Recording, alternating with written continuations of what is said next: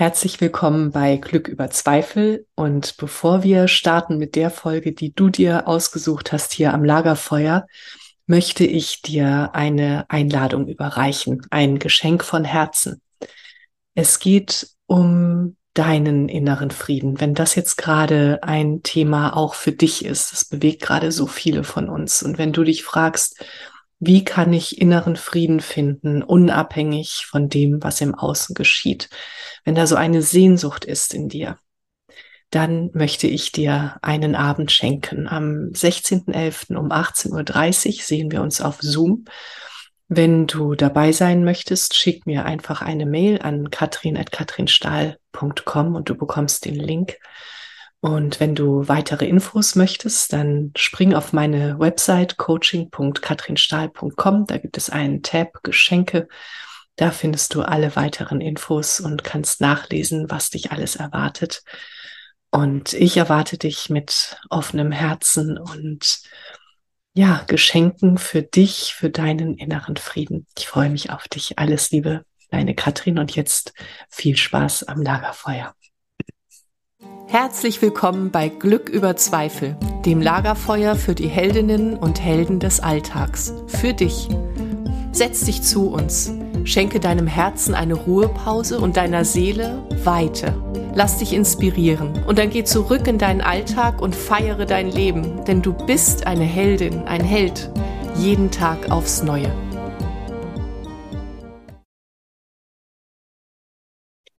Liebe Menschen am Lagerfeuer, herzlich willkommen. Es ist schön, dass du da bist. Du sitzt am Lagerfeuer von Glück über Zweifel. Und hier geht es ja um die Heldinnen und Heldenreisen des Lebens. Und es geht um sinnerfülltes Leben. Und es geht um Lebensfreude und Leichtigkeit. Und heute in unserem Gespräch, zu dem ich Claudia Nemeth eingeladen habe, und ich werde gleich auch noch ähm, einiges über Claudia sagen, soll es um Hochbegabung gehen und um die Verzweiflung an der Welt, die aus Hochbegabung entstehen kann. Und warum ist Claudia hier zu diesem Thema? Weil Claudia Schulleiterin an einer Grundschule in Schleswig-Holstein ist und sie trifft immer wieder auf hochbegabte Kinder. Und diese Kinder sind ihr ein Herzensanliegen. Wir haben uns auch so ein bisschen darüber äh, kennengelernt, über dieses Thema, beziehungsweise tiefer kennengelernt, haben ganz viel darüber uns ausgetauscht. Und für mich war dieser Austausch immer so wahnsinnig äh, wertvoll. Und Claudia ist auch so eine tolle, wertschätzende Frau. Und ich freue mich wahnsinnig, Claudia, dass du da bist. Und ja, ähm, herzlich willkommen euch allen am Lagerfeuer. Macht eure Herzen ganz weit und äh, auch eure Köpfe. Dazu möchten wir euch einladen. Und Claudia, herzlich ähm, willkommen und danke, dass du da bist. Gerne. ja, ich sagte es gerade schon, es soll um Hochbegabung gehen und äh, wahrscheinlich werden wir da auch zu Hochsensibilität kommen, nehme ich mal an. Das äh, spielt ja häufig ineinander äh, ein, rein. und ähm, ja, und es soll um hochbegabte Kinder gehen, mit denen du viel Erfahrung hast, denn sie kreuzen deinen Weg immer wieder. Sie kommen zu dir an die Schule und du begleitest sie ähm, in einer ganz besonderen Weise, nämlich aus dem Herzen. Und das äh, höre ich immer, wenn du darüber erzählst, was du so erlebst mit den Kindern. Lass uns mal anfangen. Ähm, was bewegt dich jetzt gerade ganz besonders in Bezug auf dieses Thema? Ähm, ja, immer wieder die Begegnung mit den Kindern und immer auch gleichzeitige Begegnung mit den Eltern, denn die ja. Eltern äh, spielen ja da auch eine große Rolle und äh, die Not der Kinder zu sehen, ähm, in Bezug auf Lehrer, in Bezug auf Schule, in Bezug auch auf Eltern und auch den Eltern entsprechend Hilfe an die Hand geben zu können, damit umzugehen. Zumal die Eltern meistens nicht wissen, dass einer von den beiden Elternteilen eben hochbegabt sein muss wenn eins ihrer Kinder definitiv hochbegabt ist. Mhm. Okay, also es ist tatsächlich so, dass das äh, immer über die Eltern ähm, weitergegeben wird oder äh, überspringt ja. das auch manchmal eine Generation? Das kann es durchaus sein, dass dann die Großeltern das sind, aber im, im weitesten Sinne sind wirklich die Eltern daran beteiligt genetisch. Mhm. Mhm. Und ähm, ich erinnere mich an eine Situation, da war meine ähm, Tochter äh, noch in der Grundschule und hatte große Probleme in der Schule. Und das lag aber nicht am, an der Intelligenz, das war äh, ganz klar. Und damals kam so das Thema Hochbegabung irgendwie auf. Also das war, das, mhm. darüber sprach man damals noch nicht. Ne? Das war irgendwie, ähm, warte mal, wann war das? Irgendwie, ja, Ende der 90er. Mhm. Und äh, damals war ich bei einem Vortrag äh, in einer großen Aula und der Mensch, der den Vortrag hielt, ich weiß überhaupt nicht mehr äh, seinen Namen, das war in Heidelberg, der sagte, ähm, ich nehme mal an, die Eltern, die jetzt hier drinnen sitzen, wünschen sich sehr, dass ihre Kinder hochbegabt sind. Ich sage ihnen, wünschen sie sich lieber, dass sie es nicht sind. Und dieser Satz, der hat mich so durchgewürfelt, dass ich das Thema nicht weiter verfolgt habe, weil ich dachte, okay, ist gut. Ich wünsche mir mal lieber, dass mein Kind nicht hochbegabt ist, weil er dann nämlich auch ganz viel darüber erzählte, was hochbegabte Kinder durchmachen. Kannst du dazu ein bisschen was sagen, Claudia?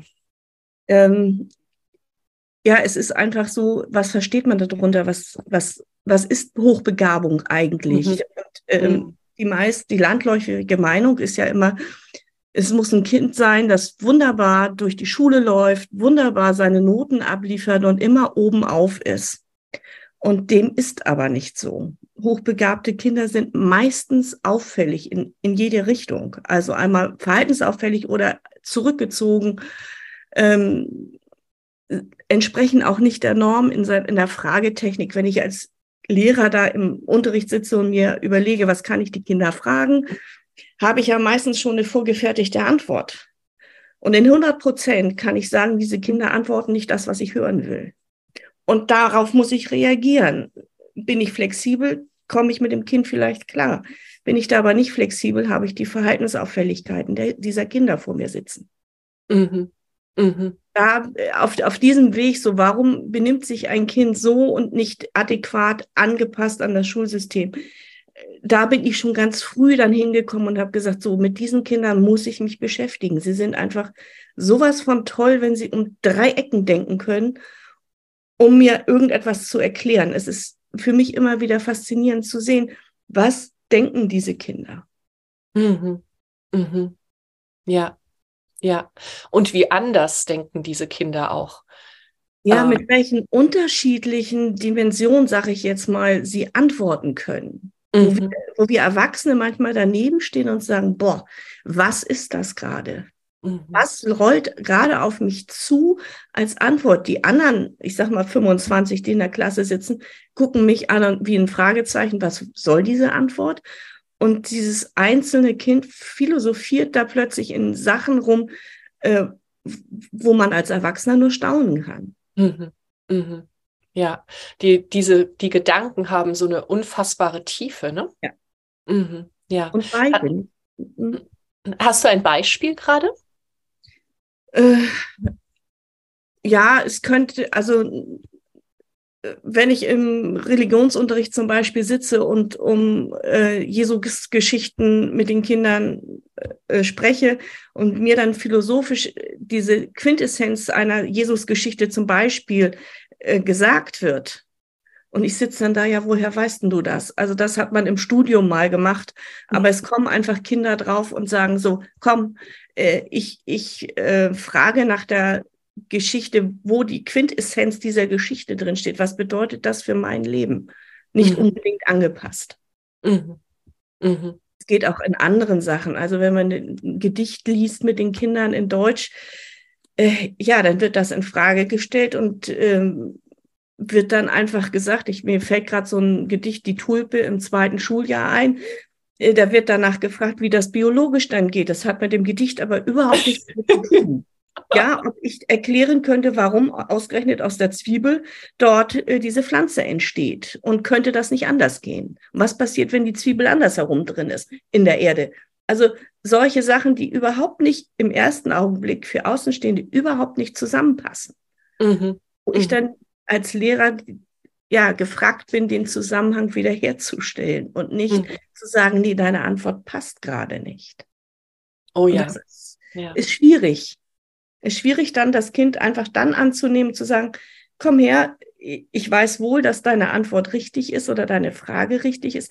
Und ich muss sehen als Lehrer, einen Zusammenhang zu dem, was die anderen haben, dann herzustellen. Und das ist die Schwierigkeit für viele Kollegen, mhm. das mhm. zu machen. Ja.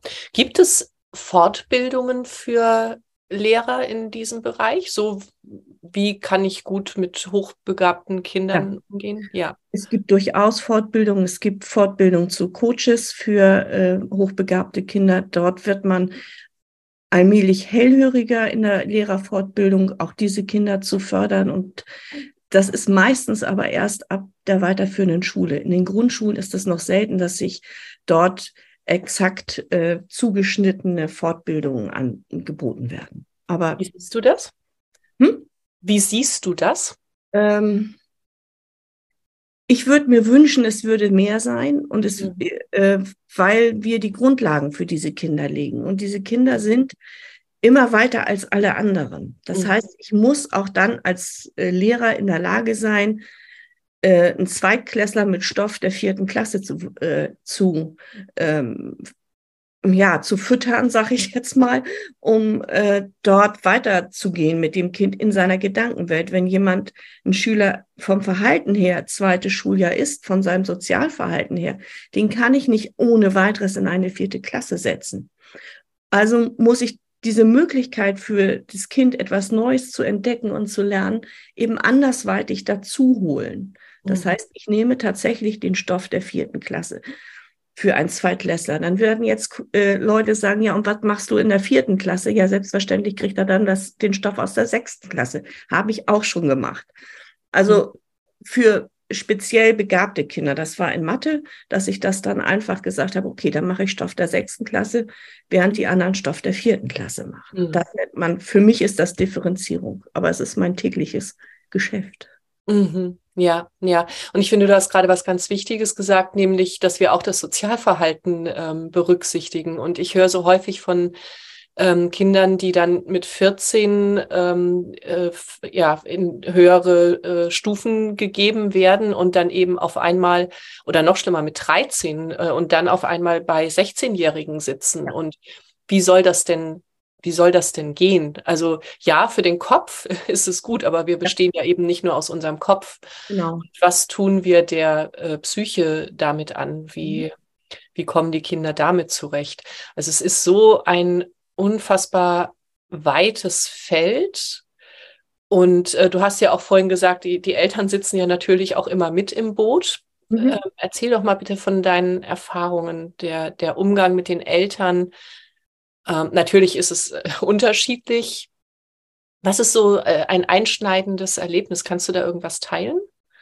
Ähm, einschneidende Erlebnisse sind für mich immer, wenn Eltern völlig verzweifelt über die Schulleistung ihrer Kinder sind mhm. oder um, um das Verhalten. Wenn ein Kind schon im Kindergarten anfängt, für Erzieher auffällig zu werden, mhm. verhaltensauffällig zu und dass sich das durchzieht und die Eltern zu Hause sagen, bei uns kriegt ja ähm, das Kind so viel Aufmerksamkeit, so viel Input, dass diese Auffälligkeiten gar nicht da sind. Wir verstehen es einfach nicht, warum unser Kind so auffällig in der Schule ist oder im Kindergarten ist. So diese Not, die die Eltern haben, die sagen, wir möchten eigentlich ein ganz normales Kind haben. Wir möchten nicht, dass es auffällt. Und trotzdem tut dieses Kind Dinge, die die Eltern in ihrem Wertesystem oft nicht für gut erachten. Mhm. Und mhm. können das nicht deuten als, äh, oftmals nicht deuten als ein Hilferuf, mhm. zu sagen, hallo, ich brauche was anderes, ich verstehe gerade die Welt nicht. Und ich mhm. verstehe auch nicht, warum ich so handle. Ja. Wenn, ich so, wenn ich die Kinder so im ersten Schuljahr oder zweiten Schuljahr habe und ich sie frage, warum hast du das jetzt gemacht, also beim nicht sozialen Verhalten, dann sitzen die Kleinen oft vor mir und sagen, ich weiß es auch nicht. Hm. Ich kann dir das nicht erklären. Das ist die eine Seite. Es gibt auch die andere Seite. Die anderen sagen, ja, der und der hat das und das zu mir gesagt und deswegen musste ich so reagieren. Es gibt also die beiden Seiten, ähm, wo es erklärbar ist, aber sie wissen nicht, warum sie so handeln.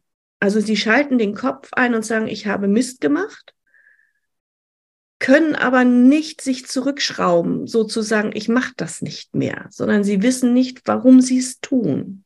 Mhm. Und das fällt mir oft auf, wenn Kinder, ähm, jüngere Kinder in höhere Klassen springen, die bleiben in ihrer Entwicklung noch in dem Alter. Das vergessen wir Erwachsene oft. Trotz dessen, dass der Kopf wesentlich weiter ist. Ja, ja.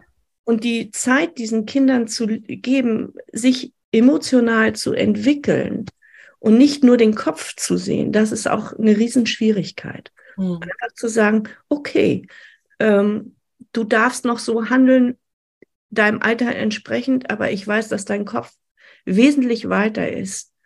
Und ich kann aber dem Kind keine Kopflösung anbieten, sondern ich muss auf der emotionalen Ebene dieses Kind wieder abholen.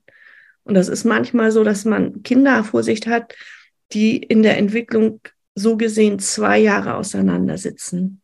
Mit der mhm. emotionalen Ebene, sag ich mal, auf sechs Jahre alt sind und acht im Kopf. Ja. Und dann so die, den Mittelweg zu finden, das ist ganz schön schwierig. Mm. Mm. Ja, ja.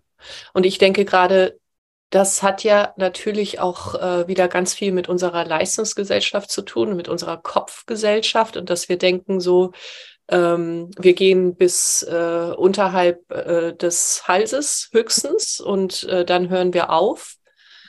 Und allein schon ähm, diese, also wir brauchen ja irgendwie, um die Kinder ähm, unterstützen zu können, brauchen wir ja irgendein Level an Einstufung. Und du sagtest ja gerade so, emotional ähm, ist das Kind sechs und im Kopf aber acht. Was wäre, wenn unsere Gesellschaft ganz anders wäre? Und wenn wir das gar nicht bräuchten, weißt du, wie ich meine, so dieses Einordnen, dann ist ein Kind so, wie es ist. Und es ist egal, ob es emotional sechs ist und mit dem Kopf acht oder zehn, dann, dann äh, sehen wir das Kind. Und ähm, das ist aber natürlich schwierig im System, ne? Das ist im System schwierig, weil wir ähm, nicht die Ganzheit des Menschen sehen im System, sondern äh, eigentlich Leistung abfordern, was eigentlich gut ist. Also ich will jetzt hier das nicht abtun, sondern wir haben äh, ja die Chance, diese Leistung, diese Kopfleistung dieser Kinder später auch als Erwachsener zu nutzen. Nur man muss sehen, dass der ganze andere Teil langsam hinterherkommt. Mhm. Dass ja. man den, den, Kindern einfach zugesteht, ihr dürft euch entwickeln. Mhm. Jedem Erwachsenen würden wir sagen, in der beruflichen Entwicklung, du darfst dich entwickeln. Du kannst weitergehen, du machst deine Lehre oder studierst und du darfst dich dann nachher zur Chefposition weiterentwickeln. Aber das gestehen wir den Kindern nicht zu. Mhm. Die Kinder müssen oftmals im ersten Schuljahr das bringen, im zweiten Schuljahr das, im dritten und so weiter. Und zwar emotional wie auch leistungsmäßig. Ja. Und da gucken wir nicht genau genug für diese Kinder. Mhm. Mhm dass man da sagt, okay, die bringen die Leistung, aber emotional dürfen sie sich noch entwickeln. Mhm. Es kann sogar so ein Extrembeispiel geben, wie ich äh, habe, dass ich sage, okay, dieses Kind ist nach zwei Stunden fix und fertig in der Schule, das legt sich nochmal aufs Sofa und schläft eine Viertelstunde in der Pause und kommt wieder dazu. Warum nicht? Warum ist das so abwegig gedacht in der Gesellschaft? Ja. Es ja. tut dem Kind gerade in dem Moment gut, dann kommt dieses Kind wieder rein in den Unterricht und kann wieder mit voller Energie weitermachen. Oh, das finde ich gerade, das ist ganz, ganz schön, was du gerade sagst. Da kommt so eine ganz große Entspannung auch, wenn das möglich ist, dass Kinder, und das trifft, betrifft ja jetzt nicht nur äh, hochbegabte Kinder, sondern ähm, äh, eben auch so, äh, ja, wir, ich sagte ja schon, wir werden auf jeden Fall auch zur Hochsensibilität kommen, äh, weil das ja auch gerade so ein großes Thema ist. Und ähm, so dieses, dieses ganz andere Spüren und das intensiver in der Welt sein und äh, diese Schranke nicht haben. Ähm, und dann nicht ein Label ADHS drauf zu packen, mhm, genau. sondern äh, zu sagen, okay, ich bin, du, du bist, du bist anders in der Welt als ich. du bist intensiver in der Wahrnehmung und du darfst dich auch ausruhen, weil das ist unfassbar anstrengend und ich mhm. sehe dich. Ja. Ja. Oder die Wahl zu haben, du brauchst jetzt ähm, Bewegung, ja gut, dann läufst du eben ja. drei Runden über den Schulhof. Das ist doch völlig, äh, das macht ja nichts dem Lernen, äh, ist ja nicht ab, äh, ja, geht ja nicht dem Lernen ab, wenn mhm. das Kind drei Runden über den Schulhof läuft. Mhm. Mhm. Und es kommt mir entspannter wieder hoch und sagt, so, ich setze mich jetzt hin und ich arbeite wieder. Ja. Und ich kann wieder zuhören, was ich vorher nicht konnte. Ja. Ja. ja? Und mhm. das sind, sind Dinge, die man für alle Schüler eigentlich mit berücksichtigen müsste, nicht nur für die Hochbegabten. Ja. Ja. Ja, total. Ja. Lass uns noch mal darauf zurückkommen. Du hattest ja anfangs äh, genau die richtige Frage gestellt. Was ist denn Hochbegabung eigentlich? Und es gibt ja eben den IQ-Test und dann sagt man so, ab was, wo, wo sind wir gerade bei 130, glaube ich, ne? Ab 130 ist es dann hochbegabt. Ähm, und äh, es gibt ja aber eben auch noch ganz andere Merkmale der Hochbegabung, nämlich zum Beispiel das äh, vernetzte Denken oder, ähm, oder das vielseitig interessiert sein und in ganz vielen Bereichen äh, unterwegs sein und sich da äh, also es gibt ja diese Inselbegabung, ne?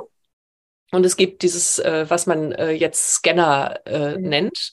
Und auch da nochmal hinzuschauen und äh, was, was lässt, also wie sind diese Kinder in der Welt? Wie nehmen sie die Welt wahr? Und ähm, äh, was ich auch dann so häufig erlebe und erlebt habe, ist dieses, der Satz, du bist zu. Mhm. Äh, Du bist zu sensibel, du bist zu vielseitig interessiert, du musst dich jetzt mal auf eine Sache konzentrieren. So diese Bilder, die in, in äh, anderen leben und die wir dann auf die Kinder draufpacken wollen, das passt aber nicht. Damit, damit fügen wir ihnen ganz viel Leid zu und ähm, das muss uns so sehr bewusst sein. Das sind so jetzt meine Gedanken gerade. Mhm. Sag du, du mal, was, ähm, was in dir? dieses, äh, du, du bist zu sensibel, du bist zu, ähm, zu begabt oder was auch immer mit diesem um, äh, Wort zu. Ähm, das ist für Kinder fast eine Beleidigung. Das äh, macht die Kinder, ähm, die gehören dann wieder nicht dazu. Also wenn ja. jemand besonders zu, also zu sensibel, zu, das hat ja dann für die Kinder, die das hören, eine negative Ausrichtung. Mhm. Das heißt, du darfst nicht so sein. Mhm und du bist einfach dann nicht adäquat bei uns in der Klasse oder bei uns äh, in der Gemeinschaft mit drin. Das sortiert ja das Kind schon wieder aus mit ja. dem Wort zu. Ja, und da können wir gleich mal dazu sagen, also das ist ja für uns Menschen, die wir äh, Rudeltiere sind eigentlich, ist das ja das Schlimmste, verstoßen genau. zu werden. Ganz genau. Und indem du sagst, du bist zu, dann entsprichst du nicht der Norm. Genau. Und äh, das erfahren die Kinder ja, ohne dass wir es sagen. Mhm. Das heißt, es geht oftmals einfach, diese Kinder können zu gleichaltrigen Kindern oftmals keine adäquate Beziehung aufbauen. Das heißt, Spielkameraden, du bist mir zu grob, zu, zu weit voraus oder ich verstehe dich nicht, weil du zu schnell denkst. Mhm. Ich sage immer, ich, ich sage es jetzt einfach mal so, ich denke in sieben Meilenstiefel und bin meistens jemandem voraus. Das ist für Kinder fast nicht zu ertragen. Mhm. Weil sie die Umwelt dann nämlich nicht verstehen. Warum denkt er jetzt nicht mit, derjenige? Und dann machen wir als Erwachsene raus, du bist zu schnell, zu, ähm, zu äh, spontan, zu äh, künstlerisch begabt. Und genauso in der Sprache machen wir das mit den Kindern, die es nicht können. Mhm. Du bist zu langsam. Mhm ja, diese mhm. beiden Extreme, die gehören dann irgendwie vom Gefühl, von der emotionalen Ebene dann plötzlich nicht mehr dazu. Mhm. Und somit bilden wir ja die Außenseitergruppen und versuchen das ja mit Inklusion auf beiden Seiten, versuchen wir das ja wieder zurückzubiegen. Ja, okay. Und das gelingt uns nicht immer. Das müssen wir auch so sagen. In Schule. Ja. Und das ist das, was, was mich ärgert an der Geschichte. An, an, an, oder was mich antreibt, dass die Kinder nämlich nicht das zuhören. Du bist zu schnell, du bist zu sonst was. Das will ich einfach nicht. Hm. Mhm. Weil gerade auch diese Kinder einfach für uns wichtig sind. Kinder, die schneller denken als andere, Kinder, die äh, Dinge erfassen, die schneller sind. Warum dürfen sie das nicht und warum grenzen wir sie letztendlich aus? Das ist für mich immer wieder die Frage, die mich antreibt, mich mit solchen Kindern zu, auseinanderzusetzen. Ja, ja. Mhm. Das ist auch eine gute Frage. Warum tun wir das? Also natürlich, äh, also ich denke gerade so, ähm, man bekommt ja damit dann auch einen Spiegel vorgehalten. Ne? Ach, ja. ähm, ich komme da gerade nicht mit. Und ja. dann, äh, hm, dann stelle ich mich vielleicht in Frage. Das möchte ich aber nicht. Und deswegen ist lieber das Kind zu schnell. Es ist ein Schutz äh, des Systems ja. selber, ne? Ja. So, aber trotzdem, ja, mich juckt es dann in den Fingern. Mhm. Ja, ja, total. Dann äh, mich mit diesen Kindern auseinanderzusetzen und zu sagen, nein, gerade weil du so bist, mhm. möchte ich, dass du dazugehörst. Mhm. Und wenn es ein langer, steiniger Weg wird. Ja, ja, ja. Und du hast ja gerade auch ähm, gesagt, so dieses, äh, also das Kind denkt schneller oder eben Hochbegabte denken schneller, denken anders, denken vernetzter ähm, und sind einfach, die sind anders unterwegs und ja. dann diese diese Verzweiflung darüber, nicht verstanden zu werden. Mhm. Und auch die Verzweiflung darüber, dass andere die Verzweiflung nicht sehen, die Verzweiflung ja. an der Welt. Und ich weiß doch, es könnte besser sein, aber, aber andere sehen es einfach nicht. Die können da nicht mitgehen. Und das, du sagtest ja auch, ähm, die Kinder philosophieren so viel, mhm. die, die denken auch so viel über die Welt nach. Ja und spüren das dann auch wieder so intensiv.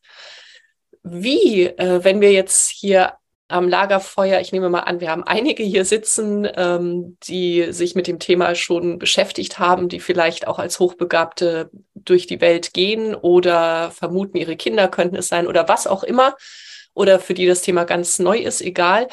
Welchen Tipp hast du? Ähm, wie können, wie können wir damit umgehen? Wie, wie können wir Menschen, die oder Kinder, wir sind ja bei den Kindern, wie können wir Kindern, die hochbegabt sind und bei denen wir merken, oh, die denken so schnell, wie können wir uns miteinander begegnen? So, das ist eigentlich meine Frage. Ähm, indem man sie, ich sage es jetzt mal ganz drastisch, aufrichtig annimmt. Mhm. Und zwar sie so sein lässt, wie sie sind und sagt, okay, du bist so und ich nehme dich ich nehme dich so. Das darf aber kein Spruch sein. Ich muss es in die, bis in die letzte Konsequenz auch tun. Hm. Weil diese Kinder merken sofort, wenn das ein Wort ist, ich nehme dich so an, ja, komm, ne? Der spürt ja auch wieder sofort. von oben herab. Genau, sofort. Und sofort wird die Beziehung gekappt. Es ist nicht so, wir schränken nur die Beziehung ein, sondern das Kind denkt sofort, holla, der nimmt mich nicht ernst. Ja. Der weiß gar nicht, worum es mir geht. Mhm. Der versteht mich nicht. Ich bin schon wieder zu schnell und macht sich klein. Und das mhm. zieht sich dann ins, ins Erwachsenenalter rüber. Die werden nicht von sich aus kommen, äh, zu erzählen, dass sie hochbegabt sind und so weiter. Und für Kinder, denke ich mal, ist das Annehmen des Kindes, trotz dass sie über die, ich sag mal so, nicht in die Norm passen, das ehrliche Annehmen ist es das Wichtigste und sich dann mit ihnen, wenn man das kann, zu sagen, okay, ich unterhalte mich mit dir oder ich arbeite mit dir. Es gibt bei mir ein paar Regeln, sage ich jetzt mal so. Die gibt es auch für meine Kinder dann immer. Die werden wir, handeln wir aber richtig aus. Mhm. So, mhm. und die Kinder dürfen mir auch sagen, nee, das passt mir nicht.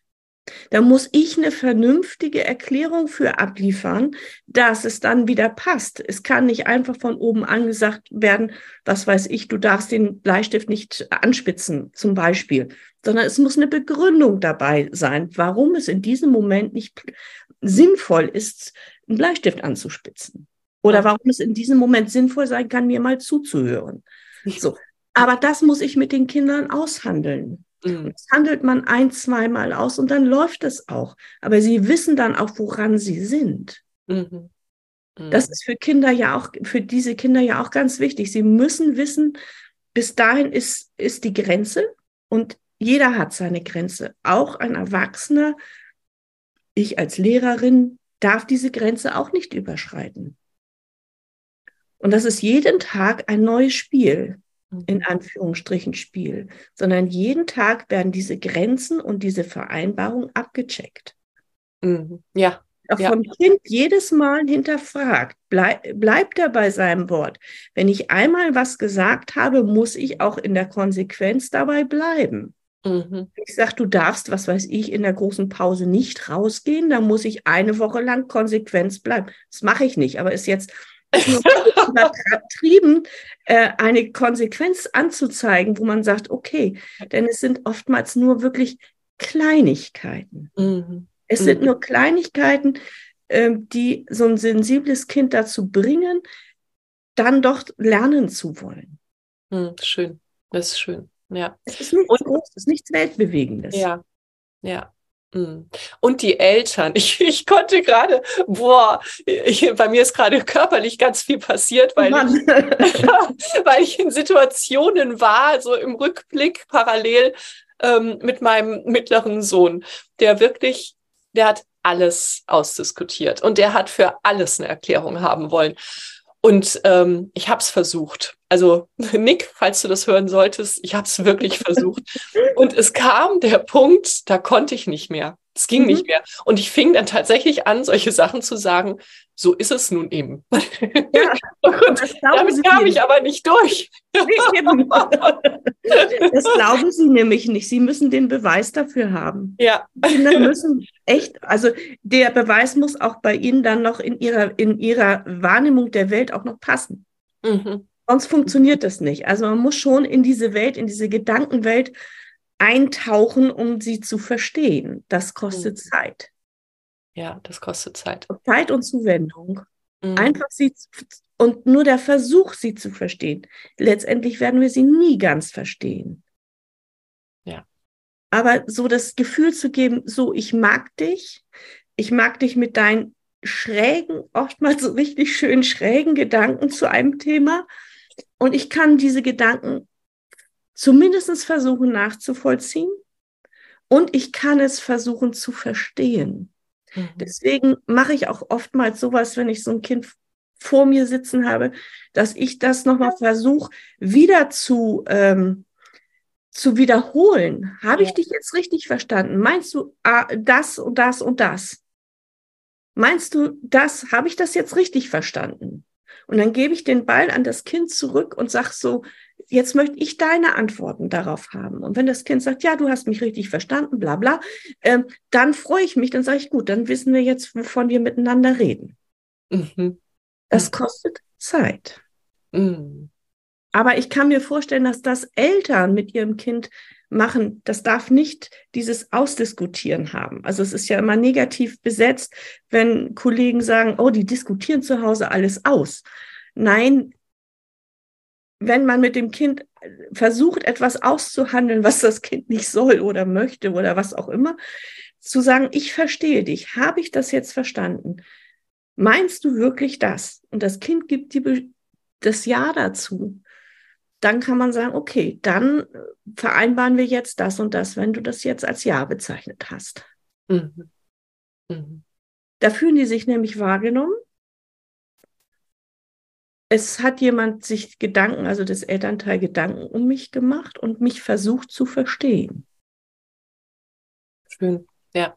So, und das ist oftmals so das, womit ich mit solchen Kindern arbeite, auch im Coaching für diese Kinder. Mhm. Ich sage, habe ich dich jetzt wirklich so wirklich verstanden? Mhm. Also wenn Kinder zu mir kommen und sagen, ich habe das und das Problem mit dem, dem und dem Lehrer, dann wiederhole ich das Ganze, das Problem, versuche das mit meinen eigenen Worten, was ich verstanden habe, zu wiederholen. Und erst dann, wenn das Kind sagt, ja, so ist es, dann kann ich mit dem Kind anfangen zu arbeiten. Vorher hat das überhaupt keinen Sinn. Ja, ja. Und ich denke gerade, ähm, das gilt ja natürlich für alle Kinder, ne? Mhm. Also, dass wir, dass wir, so miteinander umgehen. Und ähm, meine Wahrnehmung ist, dass bei hochbegabten Kindern eben die der Anspruch noch ein höherer ist. Natürlich. Ja. Natürlich. Ja. Mhm. Mhm, genau. Ja. Ähm, ja, und äh, ich, das, das möchte ich gerne noch ansprechen. Ähm, wie nimmst du ADHS wahr?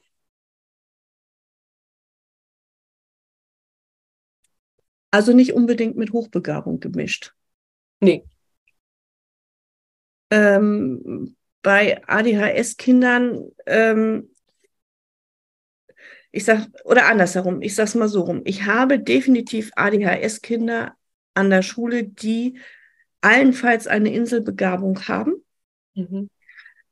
Aber äh, da liegt da das ADHS drüber. Mhm. Das heißt, ich habe einen Schüler gehabt, der äh, eine Inselbegabung in Mathe gehabt hat oder hat und ähm, eine ADHS diagnostiziert gekriegt hat und äh, Medikamente dafür verschrieben bekommen hat. Dem hat's geholfen. Mhm. Es heißt jetzt nicht, dass ich das für alle HDAS-Kinder möchte und nicht für alle Hochbegabte, sondern es gibt den Fall, wo es hilft, mhm. definitiv auch aus äh, depressiven Phasen bei den ADHS-Kindern herauszukommen. Und sich selbst steuern zu können und seine Inselbegabung ausbauen zu können. Mhm. Ähm, dann gibt es in Anführungsstrichen nur die ADHS-Kinder, die durchaus durch verhaltenstherapeutische Maßnahmen auch gestützt werden können. Ja, das sind so die zwei Sachen, die ich habe. Ich merke relativ schnell bei ADHS-Kindern, ob es eine Hochbegabung ist oder nicht, weil die sich auch noch mal anders artikulieren können. Ja. Die hochbegabten Kinder können trotz der ADHS durchblicken lassen, dass sie hochbegabt sind. Mhm. ADHS bezieht sich nicht nur auf ähm, Verhaltensauffälligkeiten im motorischen Bereich oder sonstige Sachen, sich nicht konzentrieren zu können. Ja, ja, okay. Das, ja. Hm, das, das, ja, das war mir nochmal wichtig, weil ja die äh, Diagnose von ADHS mhm. äh, sprunghaft angestiegen ist genau. und ich mache mir sehr viele Gedanken darüber, aber ich glaube, das wäre nochmal ein äh, extra Thema, ein extra Gespräch. Und heute haben wir ja versprochen, äh, wir reden über Hochbegabten. Nee, aber nur schnell ja. noch äh, einen Abschlusssatz dazu ja. sagen. Es gibt wenige Psychologen, die trennscharf Hochbegabung und ADHS trennen können in der Testung. Mhm. Es sind nur ein paar, paar wenige Psychologen, die das können. Und das ist noch so in der Entwicklung, dass man da auch in der Psychologie guckt, dass man das anfängt zu trennen. Mhm. Finde ich auch immer wichtig. Ja, gut, dass du das sagst. Mhm. Ja, ja, genau. Okay. Ähm, gerne noch so, was, was brennt dir noch auf dem Herzen? was brennt mir auf dem Herzen? Ähm, ich würde gerne viel mehr mit hochbegabten Kindern arbeiten. Das merkt man ja. Mhm. Ähm,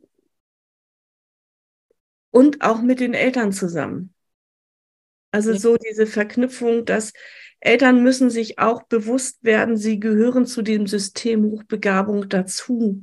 Und mhm. sie können nicht nur sagen, hier, mein Kind ist jetzt getestet, Hochbegabung, und das geht mich nichts mehr an. Mhm.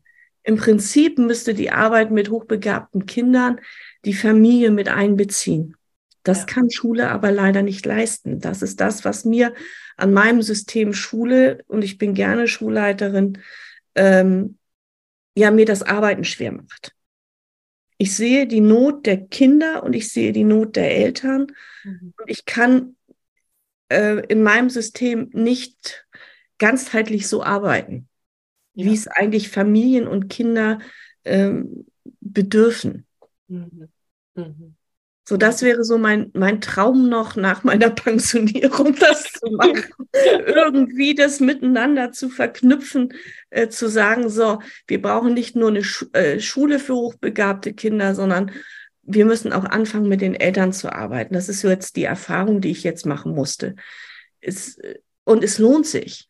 Ja. Es lohnt sich, mit diesen Kindern, mit den Eltern gemeinsam was äh, zu arbeiten, um und ja, die Kinder einfach in diese Gesellschaft mit zu integrieren. Hm. Vielleicht auch die Eltern. Schön. Ja, das ist schön. Deswegen haben wir ja auch, äh, wir zwei, unser Programm aufgestellt, ähm, bei den Pferden und genau. also hochbegabte Kinder und äh, deren Familien zu den Pferden einzuladen, um ähm, ja, um dieser Hochbegabung eben ähm, auf einer ganz anderen Ebene begegnen zu können. Und ähm, ja, ich, also ich finde, wir haben da was, was, richtig Schönes, Tiefes, Heilendes, Heilsames ähm, auf die Beine gestellt. Und ich werde es mal hier äh, darunter verlinken und ja. ähm, jeder, den es interessiert, kann uns ja dann auch anschreiben. Ja. Ähm, ja, liebe Claudia, ich äh, finde irgendwie, dass äh, also mir fallen jetzt gar keine äh, tiefen Fragen mehr ein und ich finde, unser Gespräch war war ganz schön und man ja. spürt so sehr oder ich spüre sehr deine Zugewandtheit und wie sehr dich dieses Thema bewegt und wie sehr du damit äh, was richtig Gutes in die Welt trägst. Das ist ganz, ganz ich hoffe, schön. Ich hoffe ja. es. Also ich kriege hin und wieder mal Rückmeldungen von, von Eltern und auch von Kindern, dass es denen gut getan hat. Mhm. Ähm, es ist einfach so, es ist mein Bedürfnis wahrscheinlich aus meiner eigenen Geschichte heraus. Das wird so sein. Ja, ja, unser Wunderpunkt, das, was wir genau. erlitten haben, ist ja dann meistens genau. auch unser Geschenk für die Welt, ja. Mhm. Und ich merke auch, dass es bei, bei Eltern oder so ist, ähm, wenn die das erste Mal bei mir in der, zum Gespräch kommen, die sitzen dann da und denken, wow, da sitzt auch so eine. Also das ist, also ganz oft kriege ich das wieder gespiegelt oder ich frage die Eltern direkt, die die gleichen Probleme, die gleichen Ängste, die gleichen äh, Verhaltensauffälligkeiten in der Schule, in ihrer Schulzeit auch hatten. Die sitzen dann vor mir und sagen jetzt, mein Kind, äh, das muss jetzt leider auch das Gleiche erleiden. Ähm, da geht mein Herz eben auf. Das ist nun ja. mal so. Ja. ja. Ja, ich habe jetzt doch noch eine Sache, die mir gerade kommt. Äh, wir mhm. laufen ja mit so Glaubenssätzen durch die Gegend, ne? Und vielleicht können wir das so ans Lagerfeuer geben. Ein typischer Glaubenssatz eines hochbegabten Menschen, ich fange mal an, ist, ich bin zu viel.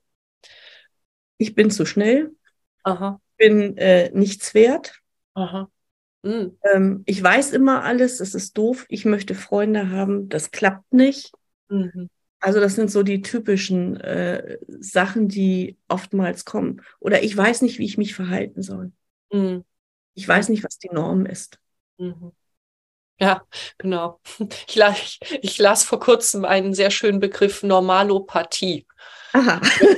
Da dürfen wir auch noch mal hingucken, wieso ist, warum ist normal, warum soll normal normal sein? So, und das finde ich, ähm, ist doch auch ein schöner Abschlusssatz, oder? Ja, genau. Warum sollte normal normal sein? Nein, brauchen wir nicht. nee, brauchen wir nicht. Liebe Claudia, von Herzen danke für dieses ja, schöne Gespräch und ähm, mach's ganz gut. Und wir sehen uns ja sowieso bald wieder. Alles klar. Bis dann. Tschüss. Das war eine weitere Folge in meinem Podcast Glück über Zweifel. Wie schön, dass du mit uns am Lagerfeuer gesessen hast. Was hast du für dich mitgenommen und was wirst du damit machen? Wenn dir dieses Gespräch eine Inspiration war, freue ich mich, wenn du es weiterleitest und wenn du überall, wo du kannst, eine Bewertung hinterlässt. Du möchtest mehr erfahren? Alle wichtigen Links findest du in der Beschreibung. Zeig deinem Leben, wie kostbar es ist. Und sei nächste Woche wieder dabei. Das wünsche ich dir. Deine Katrin.